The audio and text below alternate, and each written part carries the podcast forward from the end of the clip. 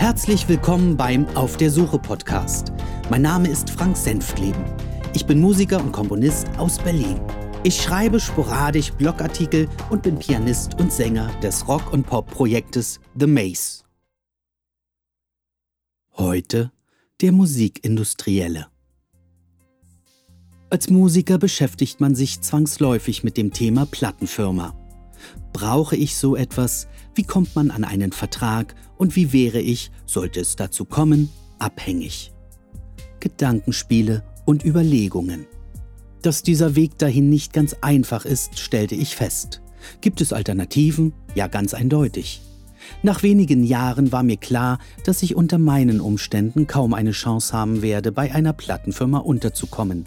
Somit habe ich auch meine Bemühungen dahingehend nicht mehr vorangetrieben. Aber sobald man sich mit der Materie befasst hat, verfolgt man irgendwie automatisch, was in der Branche läuft. Informationen, Berichte, Artikel und der Austausch mit anderen Musikern hieß immer, auf dem neuesten Stand zu sein. Wer ging unter, wer wurde von wem aufgekauft und wer verfolgt welche Strategie. Gerade in den 90ern schlossen sich immer mehr Indie-Labels den Großen an. In Bezug auf die Major-Labels fragte man sich aber irgendwann, ob diese irgendwie die Zeichen der Zeit verpassten. Sie wurden zwar immer größer, bis es am Ende nur noch drei auf der Welt gab, aber sie reagierten kaum auf den Markt und dem Verhalten der Nutzer. Immer weiter wie bisher, es wird schon gut gehen. Hat es ja die letzten 30 bis 40 Jahre auch. Dass diese Konzerne ihr Geld bereits zuvor auch in vielen anderen Bereichen verdienten, tja, das gehört anscheinend dazu. Dass sie, mit Absicht oder nicht, sich um ihre Musiksparten nur halbherzig kümmerten, bemerkten auch viele Künstler.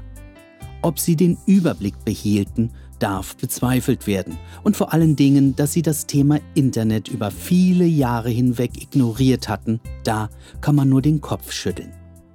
Auch überlegte man, ob die Führungskräfte solcher Unternehmen noch am richtigen Platz sitzen. Statt innovativer Ideen gab es die Bekämpfung des Internets. Statt das Potenzial auszunutzen, da sie ja schließlich die Rechte an Millionen Songs hatten, jammerte man öffentlich. Statt vorauszuschauen, räkelte man sich faul in den Erfolgen der letzten Jahrzehnte. Heute teilen sich andere den Markt. Napster hat's vorgemacht. Spotify, Apple, Google und Amazon ziehen ihren Nutzen daraus. Die Majors hinken hinterher und versuchen ihren Anteil am Kuchen zu bekommen. Falsche Entscheidungen haben immer Konsequenzen. Da darf man die Frage stellen, welche Bedeutung diese Firmen in der Zukunft für Musik haben werden. Ich hatte vor, einen Blog-Eintrag darüber zu schreiben und notierte mir den einen oder anderen Fakt. So richtig vorangekommen bin ich nicht damit. Denn so einfach darüber herziehen ist auch nicht spannend. So bin ich dazu gekommen, eine fiktive Person eines fiktiven Majors zu erfinden, ein paar Fakten einzubauen und diese als Monolog auszuarbeiten. Zusätzlich hatte ich auch noch ein paar Interpretationen parat, warum derjenige die ein oder andere Entscheidung traf. Für den Podcast habe ich mich noch einmal hingesetzt und das Ganze in eine Interviewsituation gebracht. Viel Spaß damit. Eventuelle Ähnlichkeiten zu realen Personen sind zufällig und nicht beabsichtigt.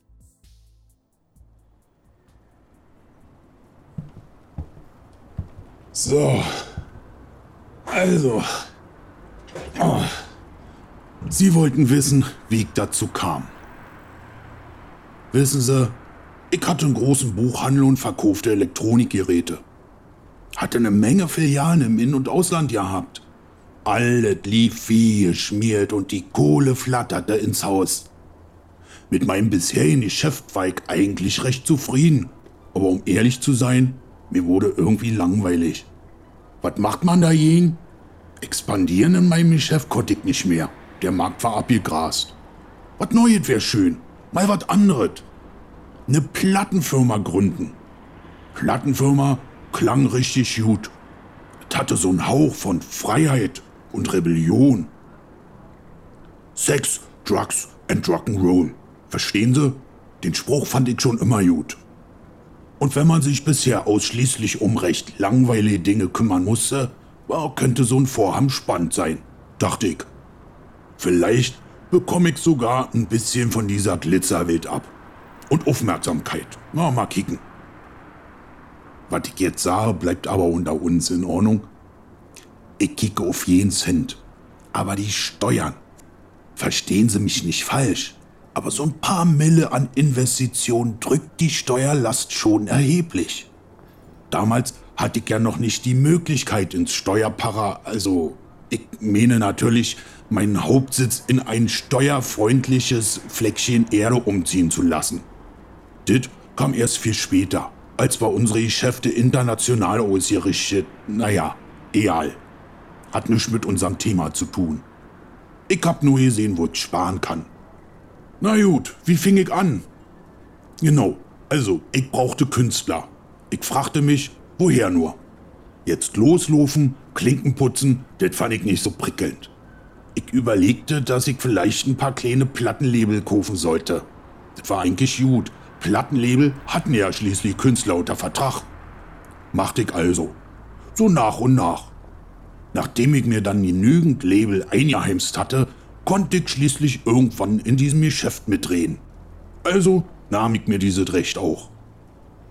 Zwar von Tuten und Blasen, kleiner Witz, hatte ich zwar keine Ahnung, aber was zählt denn sogenannter künstlerischer Wert? Hier geht es ausschließlich ums Geschäft. Vor allen Dingen ums Massengeschäft. Davon hatte ich Ahnung. Und von da an hatte ich Einfluss und konnte mich regelmäßig mit irgendwelchen aufgedonnerten Musikeridioten ablichten lassen. Da waren aber auch Gestalten dabei. Naja, egal. Ich war zumindest in der Zeitung. Oh, warten Sie mal kurz. Was gibt's, Fräulein? Äh, hier, Fräulein, na? Ich, ich kann jetzt nicht. Sie sehen ja, bin gerade im Interview. Noch ein paar Minuten, dann bin ich da. Äh, warten Sie mal. Einen Moment, sind Sie mal so nett und machen die Fenster noch zu? Ist ja ganz schön laut hier. Ja, danke. Wie gesagt, ich komm gleich. Entschuldigung. Ähm, was hatte ich gerade? Ah ja, ich weiß, Zeitung und so. Aber eins hat mich gestört. Ich hatte so langsam Gefallen an der Branche bekommen wo ich zu der Zeit überall rumgejonelt bin. Oh. In meiner Größenordnung habt es immer noch genug Plattenfirmen. Mal sehen, dachte ich, wer von denen hat denn ein paar Acts, die richtig Kohle einscheffeln? Also habe ich mich umgehört. Ein paar Monate später hatte ich noch ein paar größere Label gefunden, die wirklich gute Zahlen geschrieben haben. Und das allein von ihren Platten- und CD-Verkäufen kann man sich heute ja nicht mehr vorstellen. Es war auch wieder an der Zeit, Investitionen zu tätigen. Man wollte ja schließlich wachsen. Vorrangig natürlich, weil ich mal wieder richtig gut Kohle verdient habe. Zwar nicht mit der Musiksparte, sondern mit meinem eigentlichen Geschäft. Naja, werde ich mal ein paar von diesen Firmen übernehmen, dachte ich. Hab ich auch gemacht. Mittlerweile hat sich mein Name in der Branche rumgesprochen. Da war das leichter, mal ein paar Leute schön auf meine Yacht nach St. Tropez einzuladen. Naja, und auch ein paar Gespräche zu führen. Als dann die Verträge unterschrieben waren, senkte das schön den Gewinn. Also den der Firma, der, also auch der Steuern und so. Naja, egal. Jahre später hatte ich alles aufgekauft, was mir unter die Finger kam. Der einzige Haken dabei war, dass es immer noch zwei bis drei Konkurrenten in meiner Liga gab. Da die sowieso ähnlich wie ich agierten, hätte das schon gut gepasst. Aber die haben echt nicht mit sich reden lassen. Ich weiß auch nicht, ich verstehe das nicht. Naja, was mach ich nur, dachte ich. Ich hätte die schon gerne, bin ja schließlich voll der Überflieger gewesen. Wobei so eine Airline, naja, ich schweif ab. Das dusselige Plattengeschäft lief sowieso seit einiger Zeit nicht mehr so gut. Aber shit happens. Ich verdiente ja immer noch genug mit meinem ursprünglichen Geschäft. Außerdem hatte ich zusätzlich in andere Sparten investiert. Auf einen Bein kann man nicht stehen, sagt man, wa? Und so ein paar Verluste in der Musiksparte, boah, die schreibe ich einfach ab. Hatte bis dahin sowieso keine Auswirkung, sagt zumindest meine Steuerkanzlei. Dann kickte ich, wie ich noch Gelder sparen konnte. Als erstes ließ ich mir mal so ein richtig sprotziert Hauptquartier bauen. Im Ausland.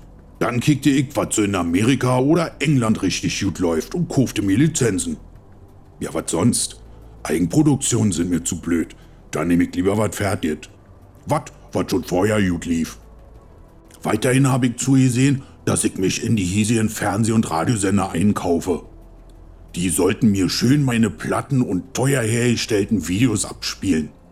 Klar, fette Werbung habe ich auch noch gemacht. Und ganz nebenbei konnte ich so einen Quatsch wie Hörbücher oder so produzieren. Musste wohl gerade zu der Zeit in sein. Die Leute sind sowieso viel zu faul, um selber zu lesen. Am Ende habe ich mir mein Gehalt natürlich auch entsprechend angehoben. Denn mittlerweile nannte sich mein Job ja CEO und nicht so populär Geschäftsführer wie früher. Da kann ich, und das versteht sich ja von selbst, keinen Hungerlohn empfangen. Das Leben ist teuer geworden, das kann ich Ihnen sagen. Tja, was war noch? Ja klar, zu der Zeit ging mir auch die Kopiererei meiner Produktion mächtig auf den Keks. Die Leute sollen schließlich mein Zeug kaufen und nicht kopieren. Mit ein bisschen Aufwand habe ich meine gesamte Palette mit einem super Kopierschutz ausgestattet. Der kostete dann aber richtig. Ich wusste zwar, dass der nicht wirklich was nutzt, aber somit konnte ich wenigstens ein paar Leute verklagen, die meine teuren Anschaffungen ignorieren. Auch damit mal wieder mehr Geld in meine Musiksparte fließt. Die CDs ließen sich zwar nicht überall abspielen, aber gut muss sich der Hörer halt neue Geräte anschaffen, war. Vielleicht hätte ich mich doch an so einer Firma beteiligen sollen, die Programme herstellt, die meinen Kopierschutz umgeht. Hätte vielleicht was bringen können. Warten Sie mal, ich muss mal schnell einen Schluck trinken.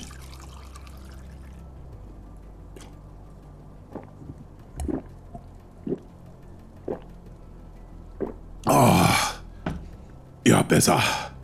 So, Entschuldigung. So, dann hattet auch alles angefangen mit den Beschwerden.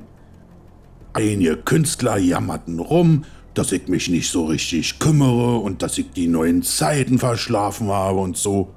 In der Zeitung stand dann auch noch so komische Zeug. Von wem ich lasse die Musiksparte gegen die Wand laufen, weil ich mittlerweile so viele Sparten am Start habe und anderweitig Geld verdiene und anscheinend das Ganze nicht mehr im Blick hatte. Wissen Sie, so ein Quatsch. Da musste ich erstmal gegensteuern und ein bisschen ablenken. Hab dann selber angefangen, in der Öffentlichkeit rumzujammern. Auf die Künstler konnte man das ja kaum schieben. Ich überlegte, wer wäre denn schuld, dass das so schlecht läuft? Irgendwann wusste ich das. Der Internetnutzer. Der könnte dafür herhalten. Schließlich konnte sich ja rein theoretisch jeder meine Musik aus irgendwelchen finsteren Quellen laden. Nee, nee, das ging man nur überhaupt nicht. Und dass es nachher nicht hieß, ich wär geldgeil, konnte ich die Künstlerpfeifen wieder als Grund verschieben. Von wegen, der arme Künstler kann jetzt überhaupt kein Geld mehr verdienen und so. Ha, das war gut. Und so hab ich das auch gemacht. Hat auch für eine Zeit lang gut geklappt. Zusätzlich haben wir noch die Computerhersteller verklagt, da man ja schließlich über deren Technik kopieren konnte. Haben wir auch durchgekriegt. Zwar durch einen Umweg über die Verwertungsgesellschaften, aber egal. Jeder Laufwerkshersteller zahlt bis heute da erstmal schön und pauschal ein. Aber ich sag Ihnen, heute läuft irgendwie alles nicht mehr so, wie ich mir das dachte. Meine ehemaligen Hauptsparten bringen nicht mehr so viel ein wie erwartet. Na, Sie wissen ja, Internethändler und die Chinesen und so. Die haben mir sowieso einiges versaut. Musste ich halt eine Menge Läden schließen. Und ich dachte noch, Mensch, hättest du dich doch um das dumme Musikgeschäft besser gekümmert. Immerhin habe ich peinlichst darauf geachtet, dass ich mir diese lästige Künstlersuche und sinnlose Förderung von sogenannten Nachwuchstalenten einspare. Hätte doch eh nichts gebracht außer Kosten. Aber die dusseligen CD-Verkäufe gehen nun seit Jahren immer mehr in den Keller. Von den Vinylplatten ja zu schweigen. Nischenprodukt, verstehen Sie? Dabei habe ich auch immer zugesehen, dass ich nix, aber auch wirklich gar nix auf den Markt bringe, das viel zu individuell sein könnte. Ich habe immer die breiteste Masse angesprochen. Gut, hab natürlich ein paar Idioten verklagt, die im Internet meine Musik zum Download angeboten haben. Aber so viel hat es auch nicht eingebracht. Dazu waren meine Anwälte viel zu teuer. Klar hab ich ein bisschen auf anscheinend beliebte Künstler geschielt, wo du wusstest, die setzen ordentlich was ab. Und ich kannte die auch nur aus dem Radio. Aber gerade die wollen dummerweise nicht zu mir. Da hätte ich gern ein Stückchen vom Kuchen abbekommen. Teilweise haben diese Blödmänner einfach ihre eigenen Plattenfirmen gegründet und sagen, ich hätte vom Musikgeschäft keine Ahnung. Naja, zurzeit lasse ich prüfen, ob das überhaupt legal ist. Warten Sie mal kurz. Mal kicken. Ah, mein Assi. Da muss ich mal kurz dran gehen. Hey Röbner, was gibt's? Ja. Aha. Aha. Ja. Ha. Na, die haben ja Vorstellung. Wir sind ja wohl nicht die Heilsarmee. Ja. In Ordnung. Sagen Sie dem Bescheid, ich werde mich melden. Na, pff, weiß auch nicht. Sagen wir mal, spätestens Ende des Monats. Ja, ist gut, ist gut. Warten Sie mal. Mensch, wo ich Sie gerade dran hab, Rübner. Mir fiel da noch was ein. Kriegen Sie mal jemanden von der Rechtsabteilung ran. Die soll mal drüber schauen, ob wir die bestehenden Verträge nicht erweitern können. Ja, erweitern. Auf Anteile aus dem Merchandising und den Konzerteinnahmen. Ja, ja, das wär alles. Nachher habe ich auch noch den Termin mit. Genau. Ja, gut. Bis dann, alle klar. Ja, entschuldigen Sie. Das war wichtig. So, wo war ich?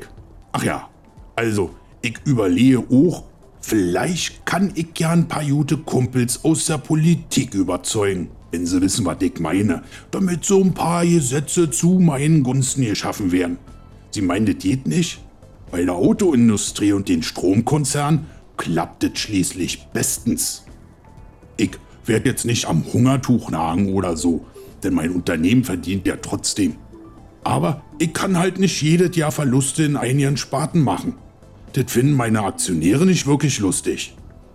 Naja, wenn es so weitergeht, muss man halt überlegen, ob man den Laden nicht umstrukturiert war und das eine oder andere halt los wird.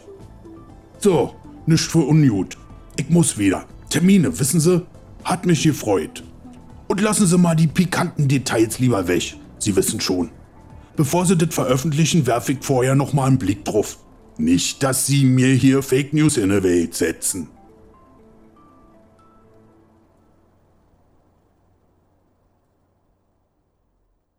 Das war's für heute. Vielen Dank fürs Zuhören. Bis dann, alles Gute und schöne Grüße aus Berlin. Euer Frank.